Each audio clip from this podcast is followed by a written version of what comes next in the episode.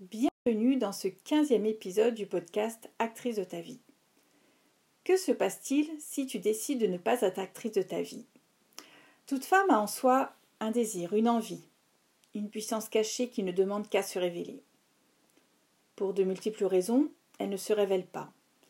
Elle se raconte des histoires, qu'elle n'a pas le temps, qu'elle n'est pas capable, qu'elle n'osera jamais, que l'on va se moquer d'elle, bref, autant d'histoires que de fausses croyances finalement. J'espère, avec ce podcast, t'aider à te raconter d'autres histoires et que tu redeviennes actrice de ta vie.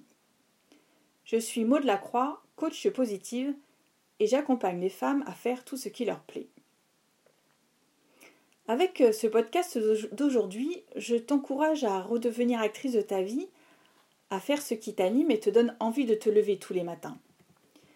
Depuis que j'ai pris la décision de faire tout ce qui me plaît et de t'accompagner à oser réaliser tous tes projets, j'ai la sensation d'être vraiment actrice de ma vie. Ça m'évite bien des désagréments pour moi-même et pour mon entourage. Je vais te lister ici les désagréments qui risquent de t'arriver si tu décides de ne pas être actrice de ta vie. Et la liste est loin d'être exhaustive.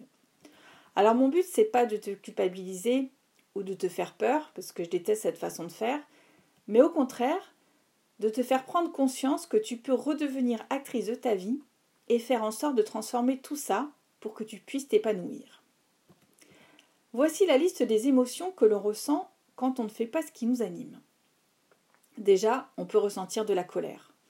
Alors on connaît bien la colère envers les autres parce qu'on on peut avoir l'habitude de crier contre quelqu'un de manière automatique, mais on a moins l'habitude de se rendre compte que cette colère est en fait redirigée contre soi-même. On peut être en colère parce qu'on n'a pas osé faire telle ou telle chose, parce qu'on se sent nul, parce qu'on se dévalorise, parce qu'on ne se sent pas capable et que ça nous énerve considérablement. On peut également ressentir de la déception. Quand cette colère redescend, on s'aperçoit qu'il y a en fait derrière une autre émotion, un sentiment de déception, déçu de ne pas réussir, de ne pas tenter, et cette déception peut se transformer en tristesse. Pour illustrer mon propos, je vais prendre un exemple. Si tu veux aller à, un cours de théâtre mais que tu n'oses pas, tu ressens cette déception, cette colère. Il peut y avoir également de la frustration. La frustration, c'est une réponse émotionnelle qui est euh, liée à une opposition ressentie. Elle peut subvenir face à une résistance que l'on peut que l'on pense percevoir à l'encontre de sa volonté ou de ses désirs. On a très envie de faire ses cours de théâtre, mais on n'ose pas, et alors on se sent nul. Rien de pire que cette sensation sous-jacente que l'on peut ressentir. On peut également ressentir du regret. J'ai vraiment réalisé ce que je voulais faire dans ma vie en me projetant à la retraite et en réalisant que j'aurais certainement des regrets de ne pas avoir essayé. Préférant avoir des remords plutôt que des regrets, j'ai préféré enfin me lancer. Dans notre exemple, on peut regretter de ne pas avoir fait ses cours de théâtre. On va alors ressentir cette colère, cette frustration, cette déception et ce regret, qui sont des émotions qui sont assez courantes, et qu'il faut apprendre à identifier et à nommer. Ça, ça va nous permettre de passer à la phase suivante. En réalisant qu'une ou deux, ou que toutes ces émotions sont présentes en toi, tu peux dès aujourd'hui mettre en place des choses. C'est ce que j'avais envie de te partager aujourd'hui. Tout d'abord, nomme exactement le nom de ton émotion la plus proche de ton état actuel ou lors des moments où tu réalises que tu n'es pas complètement à ta place. Essaye ensuite d'identifier ce qui se cache derrière cette émotion. Qu'est-ce que ça va chercher? Qu'est-ce que ça veut véritablement dire? Les psychologues considèrent la colère comme une soupape qui cache d'autres émotions, comme la peur, la tristesse, l'anxiété. On se sent mal, on se sent coincé, on n'a pas de solution à un problème, alors on éclate. Essaye de trouver pourquoi tu te sens coincé dans cette situation. Tu peux ensuite mesurer sur une échelle de 1 à 10 quel niveau, à quel niveau tu identifies ton émotion. Est-ce que ton émotion est forte ou non?